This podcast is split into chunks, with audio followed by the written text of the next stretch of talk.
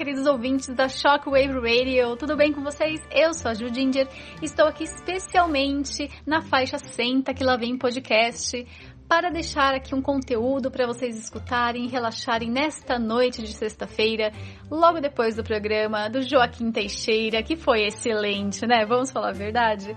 Este podcast foi gravado na parte da tarde, na hora do almoço, então ali alguns comentários são sobre o que estava acontecendo exatamente naquela hora. Já sabemos que ali alguns isentões e a nova esquerda participaram de programas, né? Na grande mídia e na rádio. Queríamos ali trazer para você o que, que estava acontecendo e contextualizar explicando o que é um isentão, o que eles fazem, o que eles comem, o que está acontecendo neste mundo.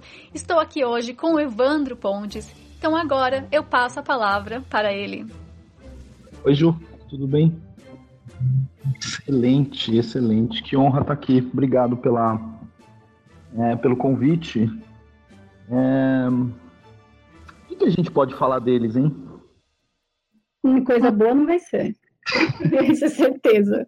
Assim, vamos tentar entender primeiro o que, por que o isentão faz esse papel, o que, que ele está tentando esconder, quem ele é, o que forma um isentão, qual é o conglomerado de células ali que cria essa criaturinha abençoada. Muito bem. A gente precisa tentar entender, existe aquela coisa, né, da, da, da, New Left, da direita true, da direita soja, a direita não sei o quê, a direita do palhaço, a direita da puta que eu pariu, enfim. Eles ficam inventando essas coisas para dizer quem é direita verdadeira, quem não é direita verdadeira, quem é New Left, quem não é.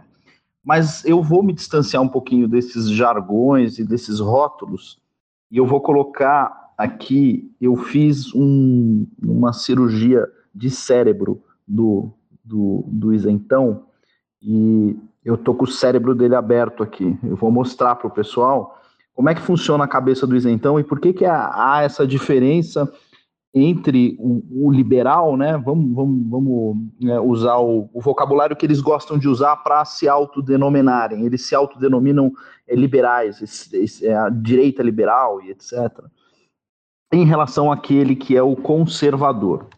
A diferença básica, Ju, entre como esse liberal pensa e como ele age, como ele opera e como ele transita na vida, é, é uma diferença é, de, de, de, de, postura mesmo, de raciocínio, de como ele organiza o raciocínio dele para ele poder tomar decisões na vida e poder dizer se ele é a favor ou contra o aborto, por exemplo. Por que, que ele é a favor? Normalmente um liberal, você pega lá o rapaz que está na PAN agora, que é o Joel Pinheiro da Fonseca. Por que, que ele é a favor, por exemplo, é, do comércio de órgãos? Ele acha bonito que você possa ter é, no Carrefour, por exemplo, a seção de barra de chocolate, a seção de alvejante, a seção de absorvente feminino e a seção de rins. Ele acha bonito isso, ele defende isso, né? É, eu não sei, acho que o próximo passo dele é, é, é achar bonito uma sessão de testículo, que é o que está muito em falta entre os, entre os liberais. E por que, que ele é, raciocina dessa forma? Isso causa em nós conservadores um espanto, uma repulsa, um, um, verdadeiro nojo por esse tipo de raciocínio, e o cara vai lá na maior cara de pau e fala: Não, peraí, deixa eu dizer, sei que é polêmico, mas deixa eu tentar defender aqui. E aí, é, Ju, dessas coisas é um passo para o cara começar a defender. Já defende ideologia de gênero, já defende é, esse, esse, tipo de pauta que já está consolidada. E aí é um passinho, né, para os caras começarem a defender pedo, começar a defender coisas mais complicadas. Eles vão esticando isso, né? Eu gosto de citar um cara chamado Walter Block, que é um, que é um ultraliberal eles nem conhecem, os liberais nem conhecem isso aí. Mas ele é um ultraliberal que ele defende o contrato de escravidão. Ele defende a volta da escravidão. Né? Então, se você começar a pegar a literatura liberal mais profunda, principalmente aquela, aquela é, literatura ANCAP, né, anarcocapitalista, de liberal ultra radical, você vai ver que os caras defendem umas pautas que você fica meio horrorizado, né? E o conservador não, não, não consegue. Mas as pessoas não sabem qual é o gatilho do conservador e qual é o gatilho do liberal.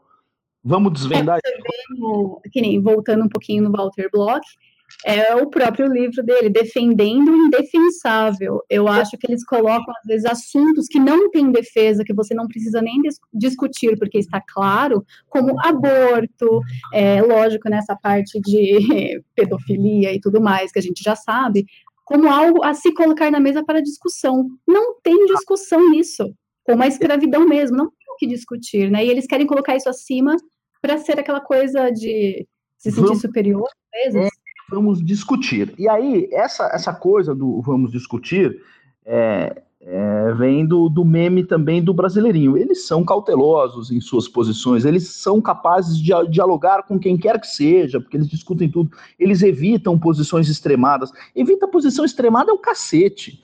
Eles têm posições extremamente, extremamente extremadas. Eles são malucos por, por como o Walter Block colocou, defendendo o indefensável, é, de chegar a colocar na mesa alguém que diz assim: e se a gente retornasse com a escravidão? Eles vão dizer assim: é algo a se pensar, por que não? É uma ideia. Podemos, enquanto a ideia, podemos discutir. E aí, a partir disso, é, você pode simplesmente chegar em uma situação em que um imbecil desse pode colocar: e se a gente começasse a pensar em um holocausto? Né? Porque eles vão permitindo esse tipo de discussão. Mas por que isso? Isso é muito difícil você ver alguém responder, né? Então vamos ver se eu tento, tento aqui desvendar essa ideia. O liberal é um cara que opera, o raciocínio dele opera contratualmente. Então, para ele, o mundo é um, é um, é um, grande, é, é um grande acerto de combinados. O liberal é um cara que opera, a cabeça dele é, tem um raciocínio o tempo inteiro contratual. Quem foi meu aluno na faculdade, na pós-graduação, em direito, sabe que eu tinha uma batalha em sala de aula enorme uh, uh, para designar certos institutos jurídicos, não sob o ponto de vista contratual, mas é aquilo que eu chamo do ponto de vista institucional. Né? E eu já vou fazer a diferença para você entre um e outro. Por exemplo, se você chegar para um liberal, ele vai dizer que o casamento é um contrato, que a sociedade é um contrato. Tudo para ele é um contrato. Então, sendo um contrato, o que está combinado, tudo bem. Aí você cai lá nos 50 tons de cinza.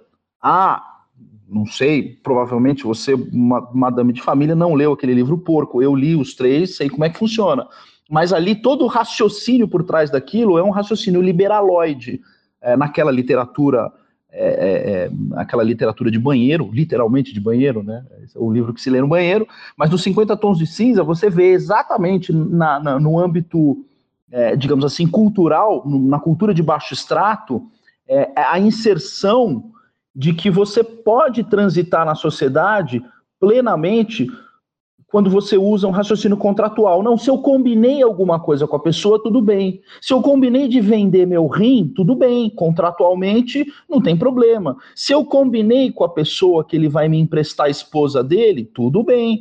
Se está combinado que eu posso, e o age of consent não é mais 12, é 10, você percebe no, no do como esse lance do age of consent é importante, porque é pelo age of consent que eu consigo argumentar contratualmente as coisas. Então, para eles, tudo é um contrato. Tudo vale porque tudo é um contrato. Então, se eu contratualmente consigo, é, digamos assim, abrir várias portas de discussão, inclusive o retorno para a escravidão, eu consigo, de certa forma, justificar uma discussão que para o conservador é injustificável. Por quê? Porque o conservador não raciocina contratualmente. Ele não olha para o casamento como um contrato. Ele fala isso não é um contrato, isso é uma instituição. Isso aqui é, um, é uma sedimentação de experiências. É um instituto de dois, três, cinco mil anos, mais do que cinco mil anos. É, nós já estamos no ano 5.780, segundo é, segundo a, a tradição judaica. Então, quer dizer, é, um, é, é uma tradição de quase 6 mil anos é, registrada documentalmente. E você vai consolidando essa experiência de modo que você é, constrói o conceito, por exemplo, de casamento ou de família ou é, de, de, de acesso ao seu corpo é, sob um ponto de vista institucional. Você tem juristas que são conservadores, Maurício Rio, por exemplo, é um jurista conservador, ele é institucionalista. Ele fala contratual é o cacete. Não tem nada de contratual nisso aqui. Você tem linhas que você não pode cruzar, porque a experiência sedimentada não permite que você cruze essas linhas. Agora vamos para a finalidade real das coisas. Se na minha base, a minha premissa ela é contratual versus institucional, por que isso? Porque nessa estrutura você tem é, normalmente, é, digamos assim, é, um, um propósito protetivo. Sob o ponto de vista jurídico, você está protegendo alguém. Quando você raciocina contratualmente, quem é que você protege no raciocínio contratual? O contratante. Portanto, imagine um pedo que está buscando o age of consent. Ele raciocina contratualmente. Esse raciocínio contratual protege quem? Protege quem está contratando, entre aspas, portanto, protege o pedo.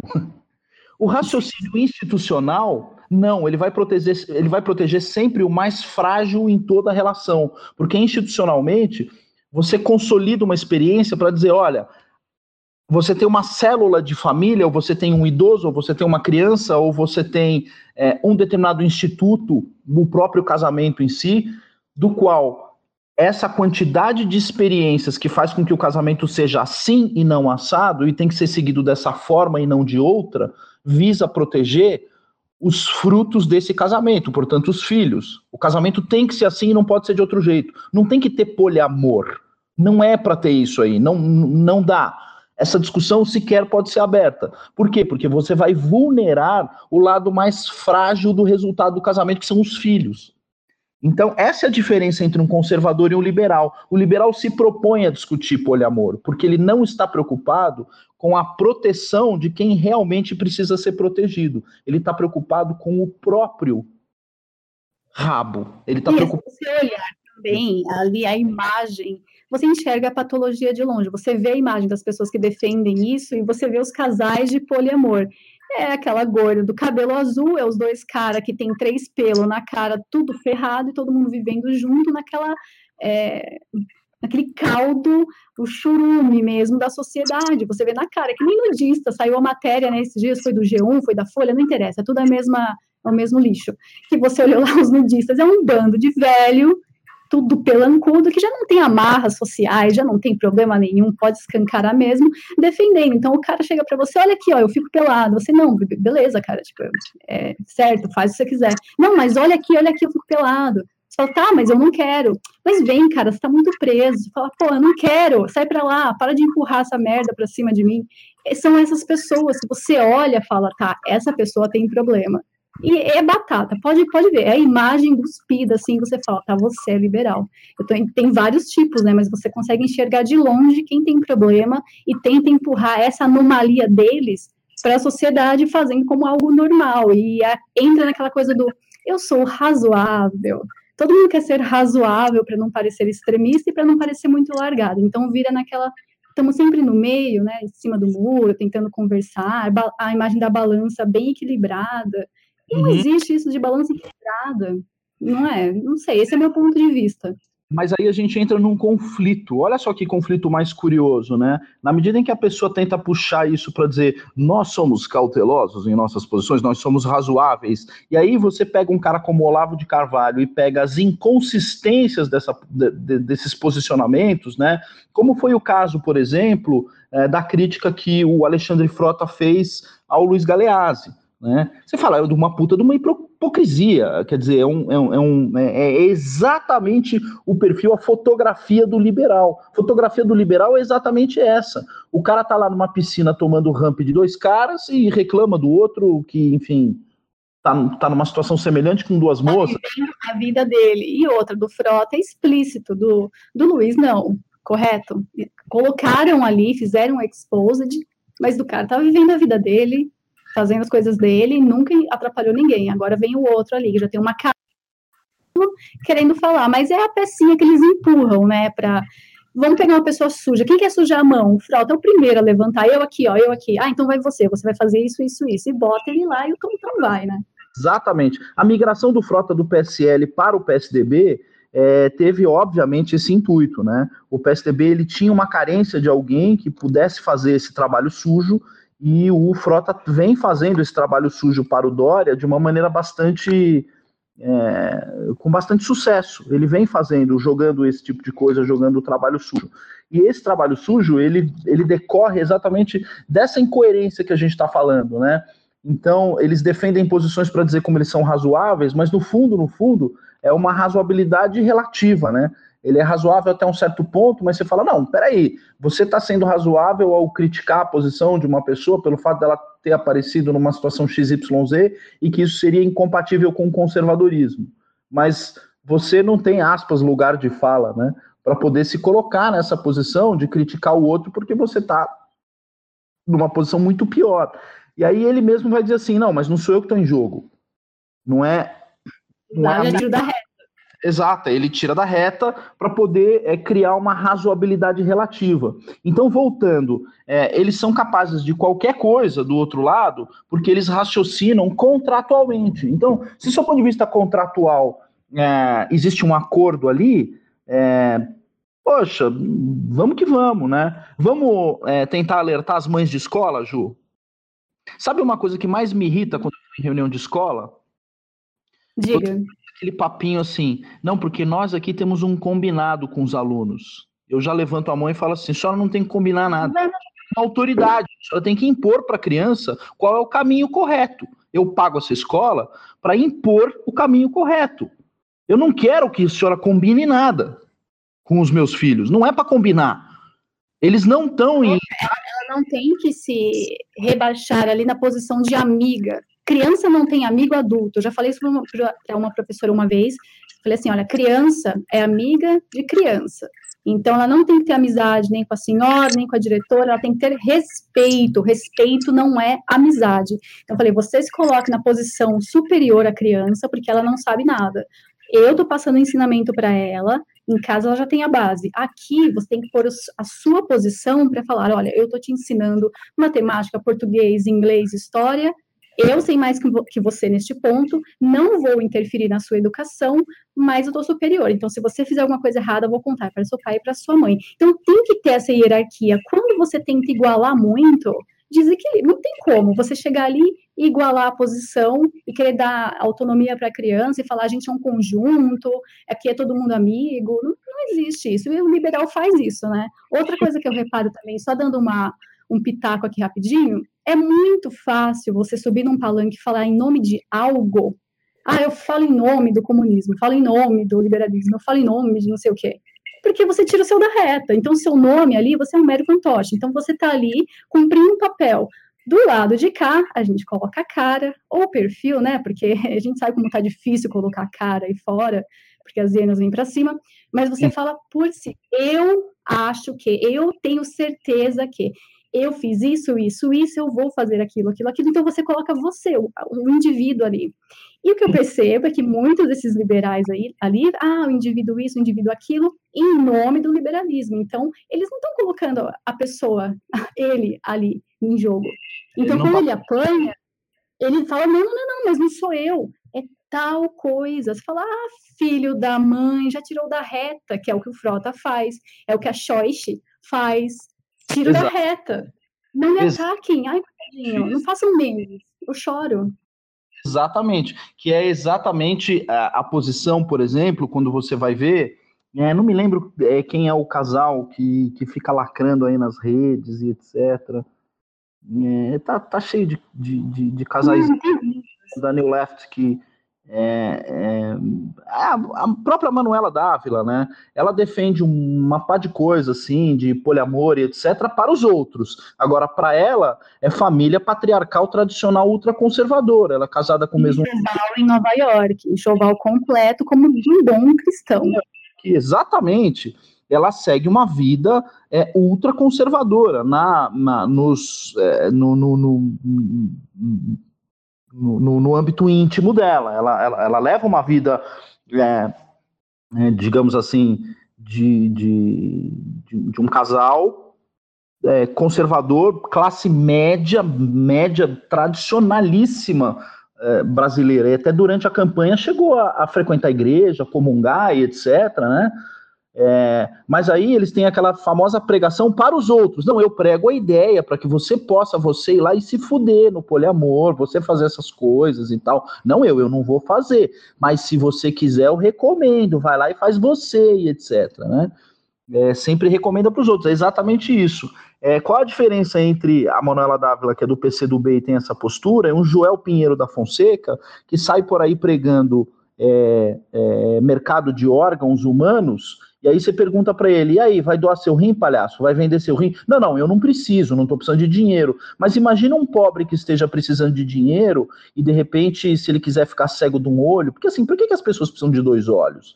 Se ele consegue enxergar só com o direito, ele pode doar a córnea do esquerdo. Mas a questão não é nem essa, é como a gente estava falando também sobre drogas e tudo mais. Isso não é a pessoa ali, tô sem dinheiro, vou fazer, porque quem não tem dinheiro gente, vai atrás, trabalha. A gente sabe que é assim. Essa história de ah, não tem dinheiro, é, roubou as coisas para comprar droga, não sei o que, isso aí é outra história. A pessoa que realmente precisa de dinheiro, ela não vai fazer isso, tenho certeza absoluta. Quem vai fazer isso? Tráfico de órgãos. Você está abrindo uma porta perigosíssima de algo que já é gigantesco no mundo. O tráfico de órgãos, ele, ele movimenta bilhões de dólares. Não é reais, não é pesos, não é nada, são dólares. Olha, três coisas que movimentam mais dinheiro do mundo. Primeiro, pedofilia. Ah, que exagero, Ju. Sim, pedofilia. Pode perguntar para Damares. Segundo, porque pedofilia também inclui ali pornografia infantil. Segundo, tráfico de órgãos. E terceiro, drogas. Então, ali, é um abraçando o outro. Então, você liberou. Ah, mas já está liberado, então está tudo regulado, certo? Erradíssimo, erradíssimo. Você está abrindo uma porta perigosíssima para não é aquela pessoa pobre que ela quer dinheiro e ela vai vender o rim, porque pff, grande coisa, eu doaria para minha família, por que, eu não vou vender e pegar aí uns 20 mil, talvez? E se liberar, não vai conseguir nem dois. Vamos falar a verdade. Não, ela tá ali, ó, facinha como presa pro cara que é traficante de órgãos. Então, para ele vai ser muito mais fácil fazer as transições, comprar, vender, já está tudo ali. Vão, vão aparecer, aparecer mais clínicas, mais hospitais, mais médicos para assinarem os papéis, porque agora aquele médico pode, ele pode. Então, em vez de fazer um regulado, ele vai fazer 20 irregular. Vocês entenderam o que está acontecendo? Então, quando uma pessoa defende isso, é, eu, não, eu não consigo nem ficar muito calma, né? Um, um, outro, um outro tema que é super polêmico, e eu vejo assim uma quantidade bem reduzida de, de, de gente entrando no, no, mérito dessa discussão, porque as pessoas ficam na discussão é, teológica, moral, espiritual. Mas o aborto, por exemplo, o aborto é uma outra indústria trilhardária, milionária. O, o, aborto é uma indústria gigantesca nos Estados Unidos, movimenta bilhões de dólares por ano. A legalização do aborto, de certa forma, ela atende a, a, a, a todo um espectro é, de, de pessoas que vão movimentar bilhões de recursos. E se o aborto for legalizado, pode esperar no dia seguinte o SUS vai começar a fazer aborto e a gente vai começar a movimentar bilhões, bilhões de reais. E vai outra, abre a porta também que o pessoal pensa, ah, mas aborto, o que, que vão fazer com os fetos? Vocês não têm noção da gama da variedade de opções que eles já usam, inclusive, Planet Parenthood lá nos Estados Unidos, como você falou, bilionários, clínicas abrindo uma atrás da outra, totalmente ligado com o Vale do Silício, ligado com a indústria farmacêutica, indústria alimentícia, indústria cosmética. Então você começa a juntar todas essas peças, você fala, não, é muito lucrativo. E lógico, você tem uma fábrica ali fornecendo para você. Qual é essa fábrica? As mães que caem nessa conversa furada e deixam ali uma vida, assassinam uma pessoa. Até esses dias eu estava vendo uma discussão muito interessante, que eu estava assim, rindo, né, no Twitter, de dois ANCAPs brigando sobre o aborto. Então, não, mas é um indivíduo ali. Ah, não, mas a mãe que decide, porque ela que é indivíduo. Mas tem um indivíduo dentro do indivíduo. Nossa, tava uma bagunça aquilo. E eu fiquei até feliz de ver a ANCAP defendendo a vida e sendo contra o aborto. Eu acho que isso é o correto, né? É, então, faça assim: você tá ali, vai até o final e depois você decide a sua vida, não a da criança. Então, quando começa a entrar nesses assuntos, você vê que o pessoal titubeia, né? Faz uma pergunta direta. E o aborto? O que você acha do aborto? Meu Deus, o liberal já tremeu nas bases ali. Ele não quer, ele não quer responder. Então, ele não vai responder porque ele vai raciocinar contratualmente, Ju. Essa discussão de ANCAP, a quem decide se a criança que está na barriga é uma discussão contratual. Se eu estou no meio dessa discussão, se eu estou debatendo, eu vou bater no peito, vou falar assim: primeiro, vamos reorganizar essa premissa. Essa discussão não pode ocorrer sob o ponto de vista do voluntarismo de quem quer que seja. Isso não é uma escolha nem da mãe nem da criança. Não cabe a gente discutir sob o ponto de vista de escolhas, de vontade, não é uma questão de vontade. Isso é uma sedimentação de experiências que diz que você cruzar essa linha vai gerar um mal tão grande, mas um mal tão profundo, porque você vai estar tá agredindo a, a, a, a, um, a, uma determinada série de, de, de, de, de indivíduos que são protegidos por aquela instituição, é, que não há outra alternativa para você que não seja o uso do direito penal. Você tem que ser punido pelo direito penal, você tem que ser preso, porque você está é, violando, é, digamos assim, uma situação em que você vai expor é, toda uma série de pessoas que vêm sendo ao longo desses 5 mil anos protegidas por essa sedimentação de experiências é, em que você cruza uma linha eh, cuja pessoa afetada é uma pessoa que não tem nem como se defender, não tem o que fazer, quer dizer, não tem. Então, se, se nós conservadores a gente não se colocar né, numa posição, digamos assim, de shield, de escudo, e dizer assim, essa linha você não vai cruzar, eu não vou permitir que você cruze essa linha. E, a, e, essa, e essa posição tem que ser uma posição de escudo, é, às vezes até física. Você tem que se colocar fisicamente perante a pessoa e falar: ah, você dessa daqui você não cruza. Para você cruzar aqui, você tem que passar literalmente por cima de mim. E eu não vou permitir que isso aconteça. Tá? Então, acho que basicamente essa é a diferença entre o, o, o, liberal e o conservador. O conservador ele opera, do ponto de vista institucional, ele, ele lida com as instituições de uma maneira. Ah, de uma maneira direta, ele lida diretamente com essas instituições e de uma maneira empírica. Ele conhece toda a gama de experiências é, que sedimentou um, um, um uh, digamos assim, um universo jurídico natural, de direito natural, de como, é, como as relações em torno daque, daquela instituição é, devem ser encaradas e devem ser cumpridas, as obrigações em torno daquilo é, devem ser desempenhadas na sociedade você não tem uma discussão de inovação, de transformação, não. Eu estou trabalhando com experiências milenares. Ao trabalhar com experiências milenares, a gente já testou na história o que dá certo, o que não dá certo, quais linhas podem ser cruzadas, quais linhas não podem ser cruzadas. Nossas fontes são filosóficas, são teológicas, são, são sociais, são matemáticas, são. É, é, como o pessoal gosta de provocar, são astrológicas também, de todo, tudo que é tipo, né? É, então, nessa, né, nesse âmbito em que a gente acaba cercando, e nós conservadores, a gente acaba cercando isso do ponto de vista institucional, a gente não vai permitir que certas linhas sejam cruzadas, porque a experiência já comprovou que essa linha não deve ser cruzada, ponto, acabou, ponto final. Então, é, já o, o, o, como o Walter Block fala, questionando o inquestionável, eles vão sempre, sob o ponto de vista contratual, é, se permitir a discussão de certas coisas que a gente já tinha resolvido no passado. Né? Então, por exemplo, não adianta você, olha, eu... nem você falou, já está na história, você já tem, testou isso por anos e anos e anos, séculos, entram, uns séculos saem, e você já viu o que, que é. Não adianta você querer mudar isso em dois anos, porque ali no, na sua cabeça, né, tem aquele contrato, como a gente estava falando, e você vai pensar no esqueminha contratual e tentar ver o que é melhor ser razoável num assunto que não tem nada de razoável. Então você entra numa discussão de algo que já está definido há séculos, e você quer mudar aquilo porque você não está fazendo nada, né? Vamos mexer aqui nesse vespeiro só para ver o que acontece. A questão para mim é assim, ó, primeiro de tudo, não vem fazer molde de conservadorismo. Ah, você tem que ser assim, tem ter certa religião, blá, blá, blá, blá. Uma coisa é certa. A primeira coisa que você tem que pensar como conservador: proteção da vida. Conservar a vida, porque é isso que você deixa. A única coisa que você deixa nesse mundo é você, seus filhos. Se você não continua essa linha de sucessão, você já falhou. Sinto muito, mas é verdade, você já falhou na vida. Então, tente usar a sua vida para outras coisas, ajudar as pessoas que estão formando família, ajudar a sociedade em si, fazer todo aquele movimento, porque você é, optou por não ter filhos ou família, é uma opção sua, você é totalmente livre para fazer isso, mas ajude a quem está querendo conservar e, continuar essa linha. Então, acho que tem que concentrar nisso, proteção da vida. Primeiro de tudo, aborto. Não, que nem você falou, entra num combate físico, não tem problema. É isso que precisa, pessoas com culhões para falar, aqui você não vai passar, entendeu? Aqui não adianta, meu querido, não vai conseguir convencer ninguém, porque a proteção da vida é a coisa mais linda desse mundo. Essa é a primeira.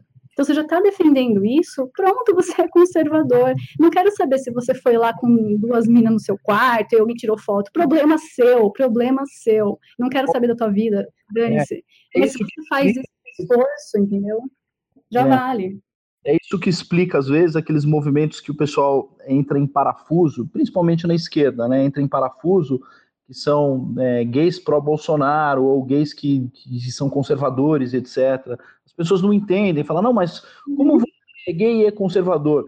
E você acabou de explicar exatamente, você falou, uma coisa é, é a opção, é, digamos assim, a opção pessoal que a pessoa, eu, eu não trato isso como opção, né, mas enfim, é, é, como ela, ela encara a sua, a sua própria sexualidade no seu íntimo, ali no, quarto, a porta fechada, trancada e etc. Isso é uma coisa.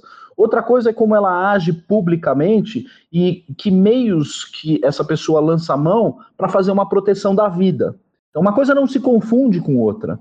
E isso a, a, esquerda foi muito hábil em fazer. E engraçado que os liberais compraram esse discurso de uma maneira bastante rápida e se tornaram muito rapidamente a New Left.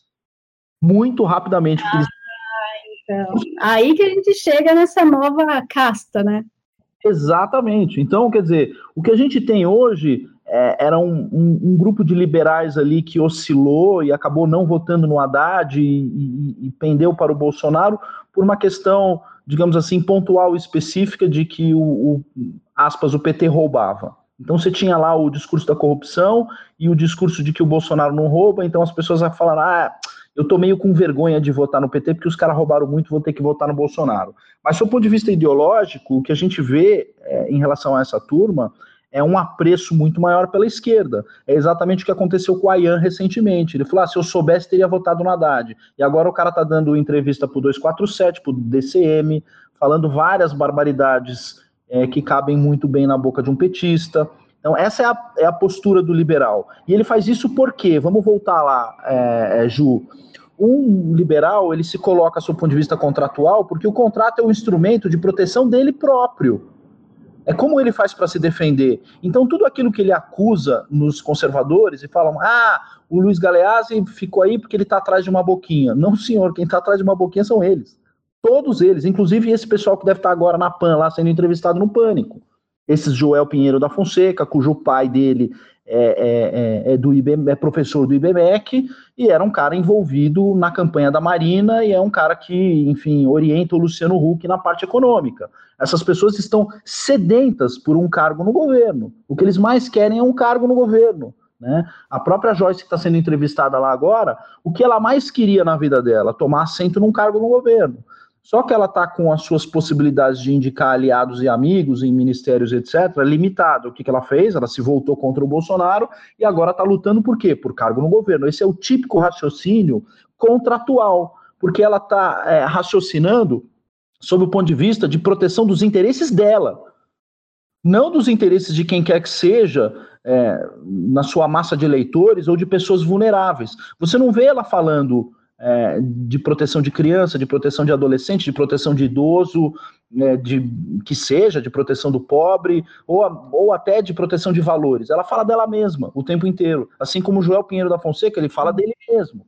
Ou quando Porque ele... eles conseguem falar de outra coisa. É, tá claro aquilo que a cabecinha só consegue funcionar ali na mesma órbita deles e nada sai daquilo. Quando sai daquilo, entra em parafuso, não consegue entender, porque não entende como funciona.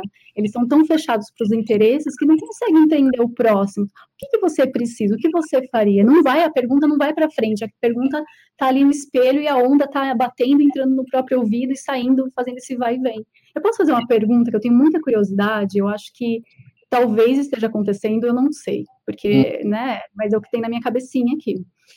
Claro, quando você tem essas pessoas alucinadas e, e, você sabe que elas são frágeis nessa parte, é muito mais fácil de você convencer. É feito, é, é uma presa, é uma presa fácil, pessoas assim, porque tudo que você vai oferecer, ela vai aceitar por menor que seja. Que seja dois mil reais, um carguinho de oito, um carguinho de um milhão, não interessa. Não importa o tamanho, elas vão aceitar, porque elas estão naquele anseio já de conseguir alguma coisa, não importa o que esteja. Ok. Peças facinhas de se movimentar. Vendo isso, você acha que por trás, ali nos bastidores, já estão tentando criar um novo teatro das tesouras para tentar colocar ali o, o, a direita, o conservadorismo de lado como vilão e trazer agora um centro novo e uma esquerda nova, mais é, até acho que sim, separando os dois ali, colocar novamente um novo centro, tá rolando de novo essa vontade de um teatro das tesouras com Dória e Luciano Huck, Tabata Amaral e o Escambau? Sem, mas sem sombra de dúvida. Mas não tem a menor dúvida, não tem a menor dúvida que isso está acontecendo as we speak. No momento em que a gente está falando, lá na PAN, administrada pelo Felipe Moura Brasil, um jornalista que é, jogou no lixo o debate, o debate político com essa coisa ridícula, bizarra que aconteceu hoje de manhã entre o Vila e o Constantino. É, ele, eles estão operando esse teatro das tesouras de maneira ostensiva, Ju. Ostensiva, clara. É, Tal nessa... qual um BBB, né? Tal qual um BBB. Tudo combinadinho, tudo novelinha ali, a usurpadora, né? Novela mexicana, SBT às duas da tarde. É muito claro, né, que eles fazem a, a Choice chorando lá no palanque. Ai, me chamaram de Peppa, eu vou pro Chechá processo tua mãe, né? Vamos falar a verdade. Uma aquela lágrima ali é mais rara que o jaré da TV Marisol. Olha só que coisa curiosa. Vamos pensar no ministro Weintraub. Quem é que atacou o ministro Weintraub essa semana? Frota, Dória e Tabata Amaral. Os três atacando ao mesmo tempo. A Tabata do PDT do seu Ciro Gomes, alinhada ao Renova, alinhada ao Manil Left, o próprio Dória alinhado ao novo PSDB, com uma cara de pseudo-direita, e o Frota, que é o cara do trabalho sujo do, do PSDB, foi comprado do PSL, e nos bastidores ali, operando, pressionando e etc., a própria Joyce. Né? E aí você tem toda uma tropa de choque, de, de, de vou usar o termo que eles gostam de usar, de milícias virtuais, né? Eles têm as milícias virtuais dele lá, e um influencer é, é o próprio João Pinheiro da Fonseca que fica gritando e falando mal do ministro. Então, você tem todo um cerco em torno do ministro que mostra exatamente que essas pessoas que são aparentemente de partidos diferentes, de interesses distantes e etc., estão se falando nos bastidores, estão operando um cartel político nos bastidores e exibem publicamente esse teatro das tesouras, com a Tabata Amaral junto com o Ciro Gomes, de fato ela fosse é, uma moça de, de, de, esquerda alinhada ao Ciro e o Dória fosse um negócio diferente, que é aquela direita do PSDB, porra nenhuma. Eles estão todos no mesmo barco, todos no mesmo. É, todos, todos no mesmo teatro das tesouras. E tem petistas assim. Sabe o que eles fazem? Pensa é. assim, ó. Você prepara o banho, certo? A esquerda preparou o banho, uma banheira ali, tá limpinha, a aguinha tá limpinha. A esquerda vai lá tomar banho, lava a bunda, lava tudo. Aí vem esse centrão, que é a nova esquerda, e entra nessa água. E quer sair limpo. Fala, não, meu querido, você tá na água suja e você tá querendo falar que você tomou banho, que você tá limpo. Você tá bebendo aquela água ali da esquerda e tá adorando, tá adorando. Aí você sai desse banho e vem pra gente, assim, ó, tudo fedido. Falo, gente, eu sou moderado, você curte, entendeu? Sai daqui. O Dória nomeou, acho que para a Polícia de São Paulo, uma pessoa que era ligada ao PC do B, etc. Ele, enfim, trouxe toda a aparato do Temer para dentro do governo dele, inclusive pessoas que já estavam no governo Dilma, como por exemplo o Kassab. O Kassab ele foi do governo Dilma durante muito tempo, se manteve no governo Temer e agora ele aparece no governo Dória. O pessoal acha que o Kassab esqueceu dos tempos de Dilma? Ele esqueceu das amizades que ele tinha? Ele, ele, ele esqueceu dos telefones que, que, que ele tem na agenda da época que ele foi ministro da Dilma? Ele foi ministro da Dilma as relações que ele manteve com o PT naquela época, ele não tem mais. Então, esse pessoal, é, enquanto o PT estava lá nadando no, no, no, na, na água de bueiro, o PSDB estava molhando o pezinho ali, né? Eles sempre tiveram molhando o pezinho nessa piscina. Quando o Bolsonaro sobe e essa onda conservadora Vaporwave devassa esses caras da, da, do centro das atenções, né? Eles perderam completamente o centro das atenções. Qual é o instinto que eles têm? Se reunir numa salinha fechada, desde menininhos bonitinhos, como Caio Coppola, por exemplo, até meninos feios como Ayan. É, eles se juntam numa sala, conversam entre eles e falam: precisamos retomar essa porra para nós e tirar esses caras daí. E aí a gente faz o nosso joguinho de alternância no poder, PT, PSDB, etc. Faz aquele joguinho de alternância. O good cop, bad cop. Good tipo, cop. Você vai que... ah, o mal vai ser bom. Ah, o Caio vai ser bom. Então o Leôncio lá é o mal. Então vamos lá, gente. Combinado? Bota a mãozinha uma na, uma na outra e faz um, dois, três e já. É isso, né? Ah, aí vai cada um pro seu canto, eles fingem que não se falaram e etc. E vão fazendo esse teatro das tesouras novamente diante do nosso nariz. Esse teatro das tesouras já não, não tem mais é, é, é Lula, Glaze, né, esses daí estão fora desse teatro das tesouras. Então o que é que a gente tem? A gente tem uma New Left, uma nova esquerda, um Ciro Gomes, aquele, aquele cara que era do PCB, esqueci o nome dele lá, Roberto, não é o Requião, Roberto Freire, né, que era do PCB, que é aquele cara de, de Pernambuco, toda aquela galera é, ligada ao Eduardo Campos, que o Eduardo Campos que faleceu lá naquele acidente de avião, é, que é um cara ligado à esquerda de Pernambuco, que é um cara que, com relações é, de família, inclusive, no seu passado com Miguel Arraes, que sempre foi um cara de outra esquerda, a gente fala, ah, galera, você acha que essas coisas do passado aí desapareceram e o cara ficou bonzinho agora? Ah, meu cacete, cara. Esses caras estão todos operando nos bastidores, tentando é, reinstituir um teatro das tesouras e politicamente voltar ao cenário com a ajuda de Nhonho, Alcolumbre, STF, é tudo a mesma panela, é tudo gente ali ligada, tudo, tudo a mesma coisa. Tudo a mesma coisa. E eles estão operando sim. E aí, a, isso é nos bastidores, né? O que é que aparece aí se vocês sintonizarem na PAN? O que, que vocês vão ouvir? Vocês vão ouvir o discursinho moderado, bonitinho lá, do juveninho, desse, daquele, dizendo que eles são moderados, que eles são cautelosos em suas posições, etc. Mas por trás disso, você tem uma premissa contratual de que tudo que eles pensam é possível, desde que contratualmente aceito. Só que, sob o ponto de vista contratual, eles buscam a proteção própria deles e um pouco se fudendo. Essa, essa é a ideia.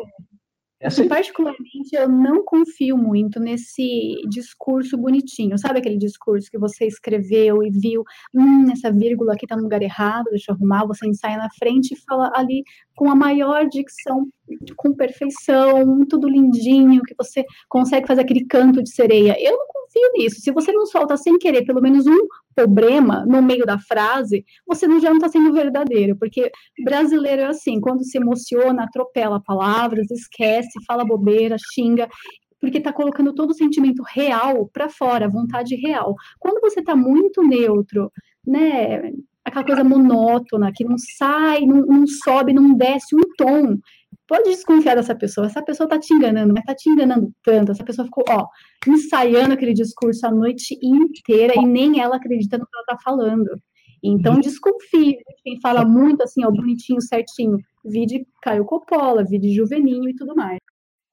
Exato, é um discurso dentro de um script, o cara não pode sair. Essa é a razão pela qual é, eles não podem colocar nos programas deles, e só a Shockwave pode, colocar um ministro Abraham e, e, abrir o microfone e falar, fica à vontade, colocar um Loen entrevistando o Eduardo Bolsonaro e outras coisas que podem vir pela frente aí, entendeu? A gente, sei lá, entrevistar um Olavo de Carvalho e dizer, o senhor tá à vontade, o microfone é seu, o senhor pode falar o que o senhor quiser, vamos discutir isso, vamos discutir aquilo e etc. Imagina é, esse tipo de entrevista na Jovem Pan. É impensável, porque eles não, têm, eles não vão conseguir ter controle sobre o conteúdo, sobre o resultado. Como eles não têm controle sobre o conteúdo, sobre o resultado, e eles querem controlar tudo para poder direcionar a agenda, eles vão fazer isso dentro do chamado discurso bonitinho, do que pode e do que não pode ser dito. Inclusive, conseguem, viu? Qual que é o resultado? O que, você percebe que acontece quando eles não conseguem, por exemplo, agora, essas tentativas, a tentativa com o Alan, né, que o STF teve, e agora eu, os pedidos de quebra de sigilo, se eles não conseguirem isso, o que, que vai acontecer? É, olha, puta, é difícil ser entrevistado por pessoa inteligente. Não sei o que aconteceria, não. É... Eu sou curiosa, eu quero, eu quero saber, eu quero ter parâmetros, porque, querendo ou não, assusta. Você fica assustado, você pensa, peraí, minha liberdade, é, meu espaço aqui está em jogo, como assim? Isso é inimpensável. Você não consegue pensar em uma coisa que você é, repudia tanto, porque você não quer ter aquela visão de perder coisas, perder liberdade, perder espaço, assim como acontece no Twitter das contas caindo, inclusive hoje o nosso querido Mr. Romanini teve a conta pessoal e a da Wake Up Imperium, da loja dele, derrubadas pelo Twitter. Uma loja que é o ganha-pão dele foi derrubada por motivo nenhum. Lembrando que a Wake Up Imperium e a Speak Up Imperium fazem parte aqui da Shockwave, eles que ajudam a gente, fazem toda a parte de artes, design, criação do site, eles que hospedam o site, estão é, sofrendo ataques todos os dias, assim, não é um ou dois ataques, são mais de 500 ataques diários para derrubar a plataforma. É, então, isso dá, sim, dá medo, ah, mas por que vocês não saem do Twitter? ah, não é assim que funciona. Não vão conseguir deixar a gente acuado, pelo contrário. Tem que ir para cima com toda a força e usar, assim, da justiça e dos meios que a gente tem para ficar naquele espaço. Não vão conseguir colocar todo mundo no cantinho. Por quê? Discurso de ódio? O que é discurso de ódio para você? Aí vem o liberal. Ah, aí chega o liberal. Ah, eu explico. entendeu? Eu sou a voz da razão, eu sou superior a você. Eu sou economista e filósofo. Só porra, tá, né? Tu é fodão, hein? Caralho! Porra! Economista e filósofo. Só não consegue andar de boca fechada na Paulista, que fica babando, né? Mas tudo bem. É, enfim, tira a meleca do nariz no ar, faz as coisas que economista e filósofo fazem. Você nunca vai ver o Olavo tirando meleca no ar. O Joel tem ah, até. Pode falar palavrão. O palavrão é inadmissível, jamais. Palavrão. Quem sou eu? Mas tirar a meleca e grudar embaixo do, do, do nariz, tudo, bem. Tirar a meleca do nariz e grudar embaixo da mesa, não tem problema.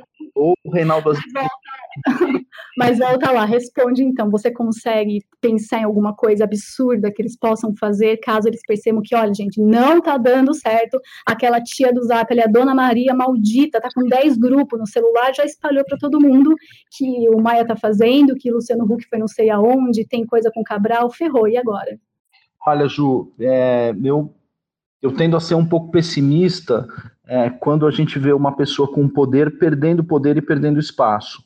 Eu acho que eles vão, de certa forma, ter alguma reação desesperada.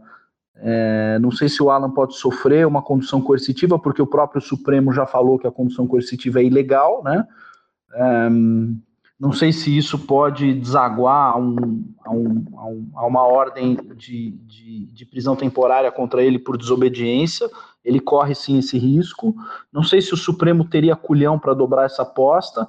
Agora, o ponto de vista da censura que nós estamos sofrendo, é absolutamente certo que no ano de 2020 é, a gente vai ter uma expansão muito grande da censura, inclusive sobre os podcasts das pessoas que hoje estão aí dando risada, né? Estão falando, ah, bem feito, caiu e etc. A plataforma lá do Romanini e tal. Eu tenho meu podcast aqui com meia dúzia de seguidores. Bichão, você vai cair também, vai todo mundo cair.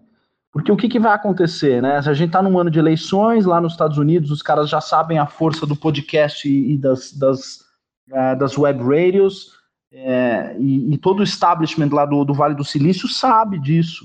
Eles precisam exatamente de uma restrição é, em cima dessa força social, dessa força popular que tem ocorrido, ah, para conter o avanço ou é, até diminuir a expansão deles no, no, no, campo conservador, né? Então, o que, é que eles vão tentar fazer? Eles vão tentar censurar, vão tentar cortar. Eu acho que eles vão dobrar a aposta, sim, Ju. Infelizmente, é o que eu espero que pode ocorrer aí pela frente. E se os... Uma imagem que eu gosto muito, que é um, virou um meme, é aquela imagem da represa e toda sujeirada lá da água é, lá em cima, né? Então é deep state, pedogate, não sei o que, corrupção, tudo lá em cima e a represa rachando de uma forma e os caras tentando tentando conter a represa, fala, não, não vai estourar, não vai estourar. Só que a força é tão forte, não tem como, é que é a mesma coisa com a natureza. Aí que entra outra parte do conservadorismo também. Ordem natural, não tem como você ir contra isso. Constrói uma casa lá na beira da praia, vai lá, vai lá, constrói. A hora que vier a onda, meu querido, vai limpar tudo, não vai não vai sobrar nada, não vai ficar um resquício da sua sujeirada que você fez lá, levou embora. E é isso que está acontecendo agora. Os caras construíram, empurraram o mar, empurraram o mar. Não, estamos aqui, estamos aqui, vocês vão ser obrigados a recuar. Só que vai vir uma tsunami. Acabou. É, criaram. Vai morrer muita gente pelo caminho. Morrer, que eu digo, é cair, né? Eles criaram todo um universo é, antinatural. Então, por exemplo. Artificial total. Gênero, é, normalização da pedofilia e do aborto, e tudo isso são coisas antinaturais, né? Segregação racial e querer dizer, ah... Família. Exato, então toda a subversão daquilo que é antinatural foi sendo criado, criado, criado, e eu acho que essa imagem é, é perfeita, a imagem que você está fazendo de ter uma represa ali e, e o Dick já arrebentando, e essa coisa antinatural é, vai sofrer, de certa forma, de maneira avassaladora, a força da natureza. Algumas, algumas pessoas um pouco mais é, é, religiosas vão até dizer que é a força divina, né? E vão achar na Bíblia aí várias passagens semelhantes em relação a, a, ao momento que a gente está vivendo hoje. Então, toda esse, essa ideia de você subverter a natureza das coisas e subverter a natureza do humano, subverter a natureza é, é, do, do, ser humano em si. O ser humano ele, ele está se corrompendo sob o ponto de vista é, sob, sob, o ponto de vista da, da, sua consciência em si, da sua própria consciência. Então, ao começar a brincar com esses limites, que é uma coisa que começa lá na escola de Frankfurt, e, e os, os anarcocapitalistas vão aceitando e inserem esse tipo de discurso dentro do discurso liberal, de que tudo é possível, de que tudo contratualmente é, tem que ser pelo menos debatido, não há limites para o debate, não há limites para o discurso e a liberdade de expressão. É, você acaba, de certa forma, fazendo uma provocação à natureza das coisas que vai desaguar lá na frente. Eu acho que eles ainda vão tentar, a gente vai ver gente preso por. É, como é que chama agora? É homofobia, sei lá. É... Ah, sim, é discurso de ódio, homofobia.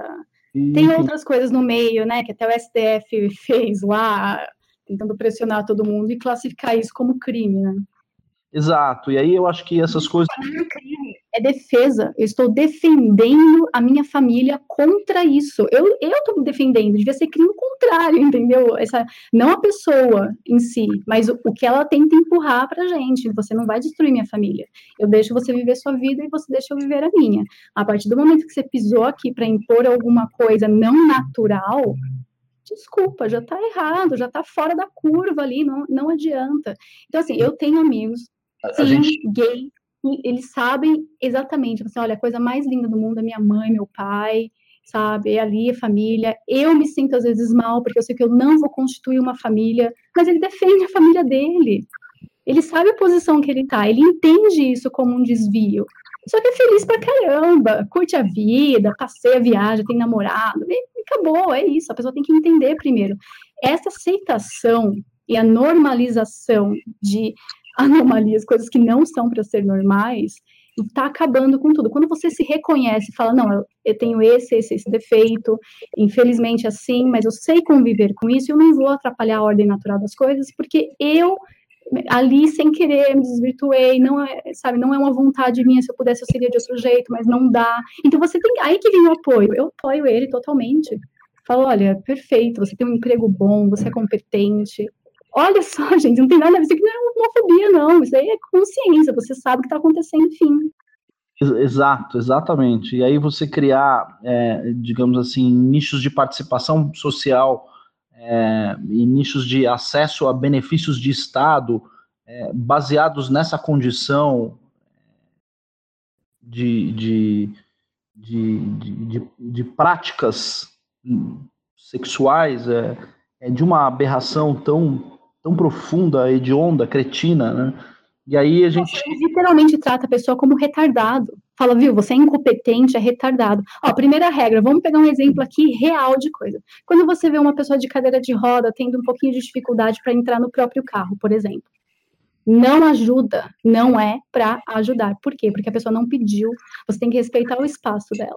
Se uma pessoa está tentando, sei lá, é, é, até um cego mesmo, e você pega no braço dele já quer empurrar ele, não faça isso. Ele sabe, ele convive com aquilo todo santo dia. Então ele vai pedir para você, licença, por favor, é, me dá seu braço, eu posso te seguir até ali? Eu preciso ir para lá, onde que eu tô? Ele vai pedir para você. Quando você entra na intimidade da pessoa e tenta ali ajudar ela, sendo que ela não precisa de ajuda, você está tratando ela que nenhum incapaz, um retardado, ele não é incapaz, ele tem um, sem querer ali aconteceu um negócio na vida dele e paraplégico foi. Então você não tem mais essa percepção de não invadir a intimidade, vou vender teus órgãos, você não pode escrever isso na internet. Eles pensam que a gente é incapaz. E o que que qual é a maior, o maior sinal de incapacidade? Deixa que o Estado faz. Papai Estado vai cuidar de você. Vamos fazer uma lei? Olha aqui, eu vou te proteger, eu vou criar uma lei tá bom? Então, assim, ó, ninguém vai poder te chamar de gordo, tá? Você tá melhor, você tá se sentindo bem? Aí vem encosta o ombrinho, assim, toma aqui, come mais um pouquinho de leite condensado, é gostoso. O SUS vai cuidar de você. Papai Estado cuida de você depois. Então, é a, é a substituição dos fracos, né, que vão subindo e os fortes vão aceitando. Não, não, não, não, não. Eu acho que isso daí tá acabando e vai acabar assim, ó, cortando mesmo com uma tesoura enorme, tipo, acabou, chega a gente está numa situação um pouco é, intermediária em relação a isso, né? Você tinha o Estado fazendo esse papel, hoje você tem toda uma estrutura que juridicamente a gente chama de paraestatal. O que é a estrutura paraestatal? É uma estrutura que depende do Estado sem ser o Estado, que são as ONGs.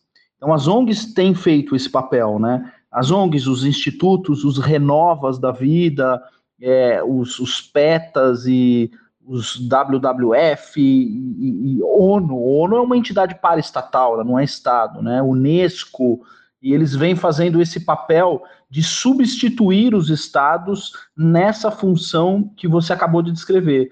Então você tinha isso até, digamos assim, até pouco tempo atrás, de, de, de intervenção estatal direta.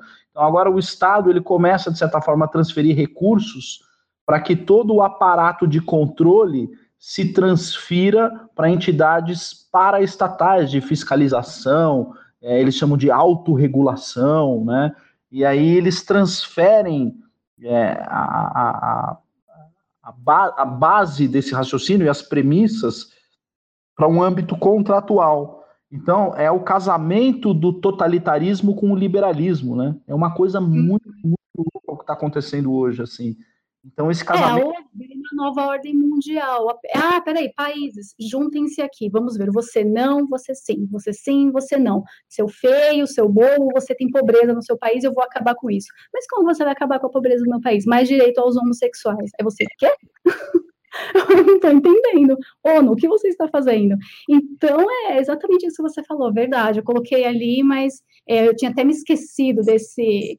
É, isso, né, isso, dessa coisa uma, de uma característica que vem ocorrendo nessa, nessa mutação da, da, da operação, né, da, da, da, da, operação de como o liberalismo é, se infiltra nos âmbitos políticos de, de cada nação, é, essa mutação é uma coisa que vem de 5, cinco, três anos para cá. Ela começou a se implementar de 5, 3 anos para cá, hoje ela já está em pleno funcionamento. E as pessoas não têm reparado isso, não têm percebido. É só pensar, você aí na sua empresa não tem aí um comitê de diversidade que passa ordens? Você que está ouvindo a gente, não tem um comitê de diversidade? Não tem um comitê de integração? Um comitê de remuneração? Um comitê disso, comitê daquilo? O comitê das gordas do cabelo azul? Toda empresa hoje tem isso aí. Esse troço manda mais que a Constituição do país. Esses caras aí, eles pautam o Supremo Tribunal Federal do que, que tem que ser, do que, que não tem que ser. Quando saem as decisões do Supremo Tribunal Federal, esses comitês internos dessas empresas, de você que está ouvindo a gente aí, está indo para sua empresa trabalhar, e, enfim, ou está aí no seu horário de almoço, lembra aí desse pessoal, como, ele, como eles comemoram as decisões do Supremo, as decisões da Câmara, batem palma para o Maia, para o Celso de Mello, eles batem palma para o establishment. Então, é, esses caras estão rapidamente se substituindo ao establishment estatal e pousando de amiguinho, fazendo aquilo que a Ju está dizendo, te oferece o ombrinho, dá um pouquinho de leite moça na boquinha e etc, para você se, se sentir assim, confortável, confiante do lado dele, e você entrega a tua Isso, não vai sentir o, o a, nem vou falar a palavra com P, entrando no seu bumbum, você nem sente, você já está amaciado. Quando é. você vai ver tarde demais. A coisa, a coisa mais grave em relação a isso, e é, é algo que a gente discute bastante offline, é, inclusive nos grupos que a gente tem de, de, de proteção à família, é que isso já está se transferindo é, é, dentro da educação dos seus filhos.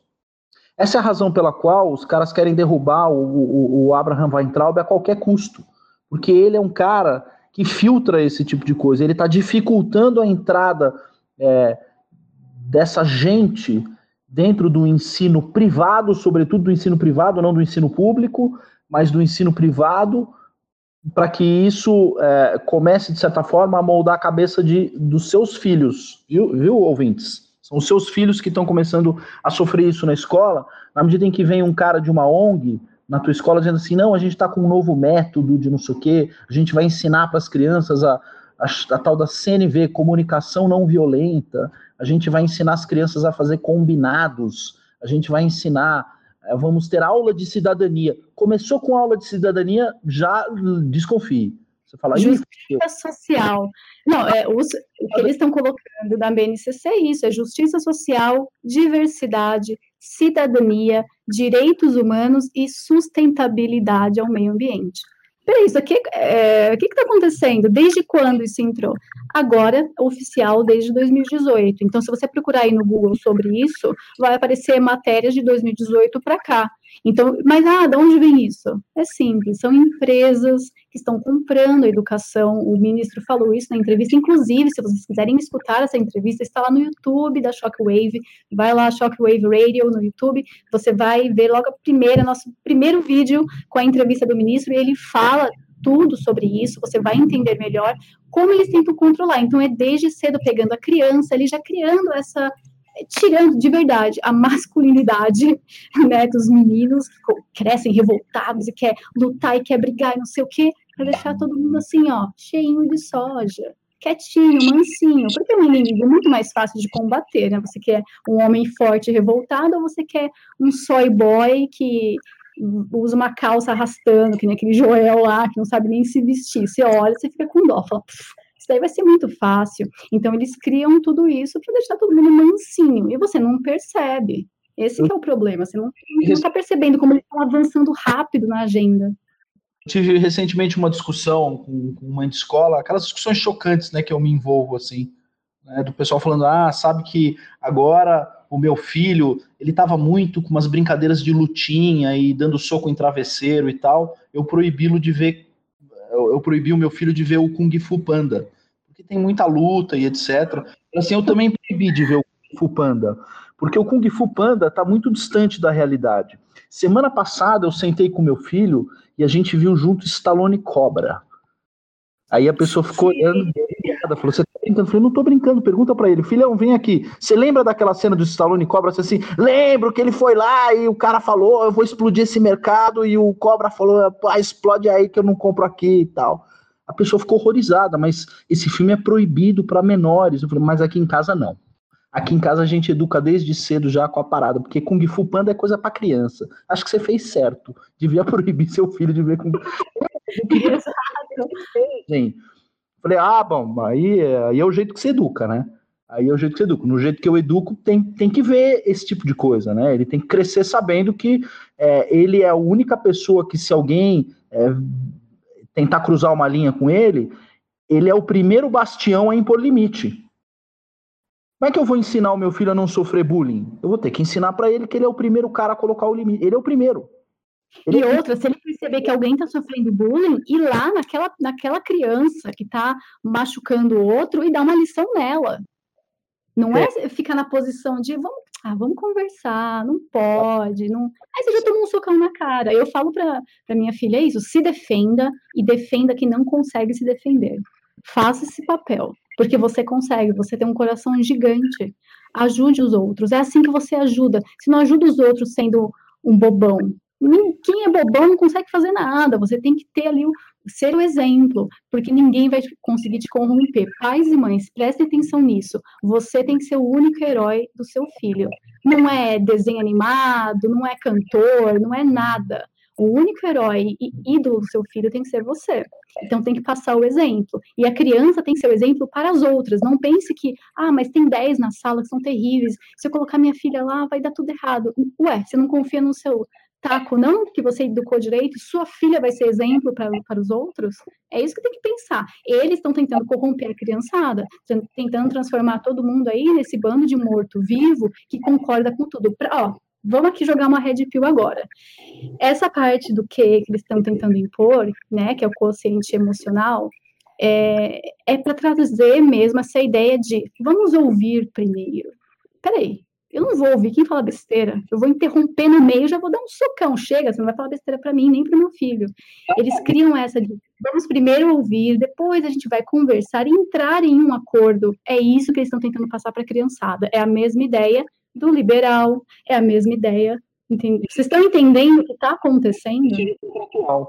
Do, e o raciocínio contratual, ele sempre ignora toda a sedimentação de experiência, porque ele vai falar assim: caguei para a experiência, caguei para os 5 mil anos de tradição, caguei para a Bíblia, caguei para tudo, eu cago para tudo. O que vale é o que está combinado. Então, se eu combinar, vamos pensar no Walter Block, se eu combinar que eu posso vender minha liberdade para outro, e se você dá o nome iuris, a nomenclatura para isso de escravidão, por mim não tem problema. Você pode, porque contratualmente é possível você vender qualquer coisa, qualquer coisa é comerciável.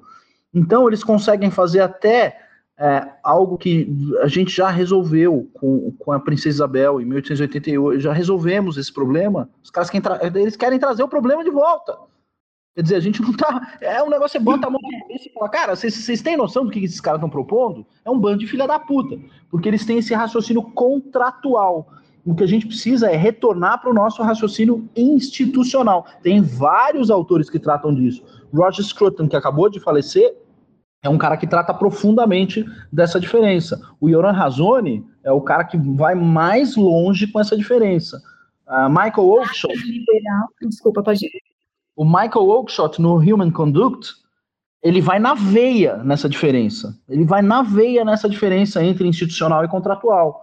Então, vários autores conservadores, eles capturam essa diferença para mostrar o quão perigoso é esse raciocínio contratual extremado. Contrato, pessoal, é para é para comprar e vender liquidificador, geladeira e presunto na padaria. A, a Ju não compra presunto, compra o quê? Queijo? Você compra? Sim, queijo eu compro, não tem problema.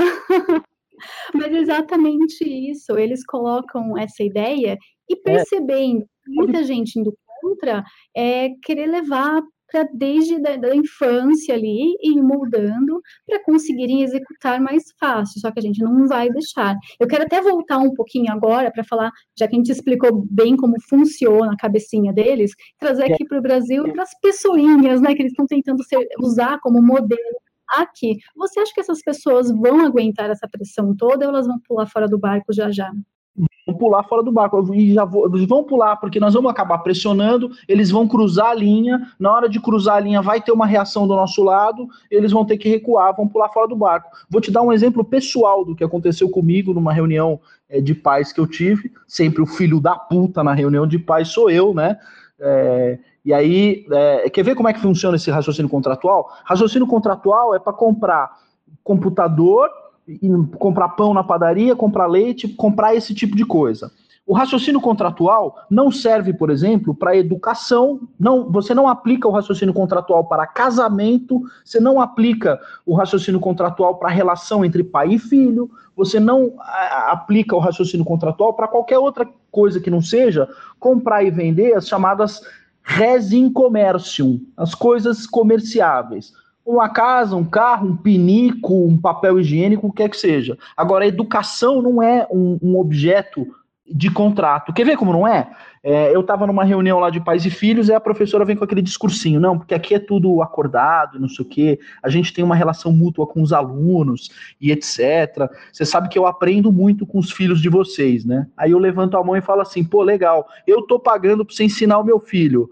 Já que meu filho tá te ensinando alguma coisa, eu quero um desconto no boleto. Vai rolar? Ih, olha lá, tá que nem eu, é exatamente a mesma coisa. E aí? Nada é o caralho, eu não tô brincando. Eu quero um desconto no boleto. Porque eu tô pagando para você ensinar meu filho, e se meu filho tá te ensinando alguma coisa, eu quero de volta o dinheiro em relação à relação contratual que nós temos de ensino. Você ensina e eu pago, portanto, se você tá levando ensino do meu filho para casa e não tá me pagando, isso é enriquecimento ilícito. Rola isso aí, ou esse discursinho de que se aprende com criança é para inglês ver e alemão cheirar. Como essa porra aí vai me explicar? E aí, entendeu? É esse tipo de coisa. Já que... coloca naquela posição, né?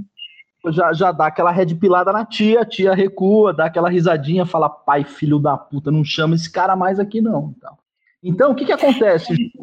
Acho que quando a gente acaba radicalizando é, de certa forma, e aí digo do lado deles, assim, quando os caras começam a radicalizar esse discurso para tentar impor essa, essas bandeiras deles, para manter a estrutura de controle, e aí calar essa massa de conservadores, expelir o pessoal, começar a expelir de Twitter, não deixar a coisa andar, é, a reação é muito pior. Você vai ter uma reação muito pior. Você quer ver uma reação que vai ser muito pior? Os caras começaram a derrubar conta, derrubar conta, derrubar conta. Aí vem o Mafinha Summers, o cara vira e fala assim: cara, será que não chegou a hora de um de nós se candidatar a deputado federal aqui? Ai, ai, ai eu quero ver. Alô, hein? Tá escutando? É, você viu, o cara foi lá e jogou a brincadeira. Ah, acho que se uns dois ou três de nós se, can se candidatar a deputado federal aqui para defender o, o, o, interesse dos Vaporwave no, no Congresso, a gente ganha. O Tiririca não foi eleito? O Frota não foi eleito? Se qualquer um de nós aqui se candidatar, a gente ganha a gente vai virar deputado e nós vamos fazer um, um estrago no Congresso. É isso que vai. Porque os caras vão apertar, apertar, apertar, apertar. Uma hora do lado de cá a gente fala, pô, a gente tentou fazer isso, tentou fazer podcast, tentou fazer não sei o que, não deu certo. Agora dá licença, cara. A gente é vai reagir. diferente o, Mebelê fez, né? Porque eles falaram uma proposta parecida com essa de vamos entrar lá para fazer o que não estão fazendo, sendo que eles já eram do Deep State faz é, muito tempo. O negócio já foi criado dentro do establishment. Então, para eles ali foi só aquela farsa, aquela boa conversa para enganar trouxa, né? Então, agora, se acontecesse do lado de cá, ah, ia ser com os dois pés na porta. E eles não querem isso. Eles preferem todo mundo do lado de cá compartilhando o meme. Aí eles vão ter que escolher. É. Só que isso provoca para você ver. A gente aguenta apanhar. E como aguenta, né? A gente apanha todo santo dia. Tem uma hora que cansa, fala, bom, agora eu vou começar a bater. Pronto. Exato. Falamos demais, né? Vamos deixar o Eduardo falar agora com o Luan? Sim, olha, quase nem sei, uma hora de programa gravando, e dá para continuar, para você ver, né? Todos esses tópicos que a gente tocou aqui rapidamente, né? Por incrível que pareça, foi rapidamente. Dá para fazer uma, uma conversa de cada um deles com mais uma hora, duas horas, porque aí já entra as red pill, já entra chapéu de alumínio, já entra dados, já entram fatos, história. Então, cada, cada um desse assunto dá para desenvolver por horas e horas, mas Hoje acho que é melhor a gente encerrar mesmo. Agora, para vocês, vai ter a reprise da entrevista do Eduardo Bolsonaro com o Loen aqui para Shockwave. Ele vai subir a entrevista no Spotify também. Já já o link está aí para vocês. Então, olha, se prepara. Eu estou gravando isso, na verdade, vai depois, né? Na verdade, vocês já viram a entrevista, mas espera que ainda vai ter muito mais novidades, vai ter mais entrevistas, mais conteúdo, mais podcasts. Sabe quando a gente vai parar? Nunca. Então, só deixa o encerramento aí para o Evandro falar o que ele quiser e daqui a pouquinho a gente volta com mais programação. Fica por aqui na Shockwave Radio. Domingo, 10 da noite, tem Metal Bridges. Só isso que eu tenho a dizer.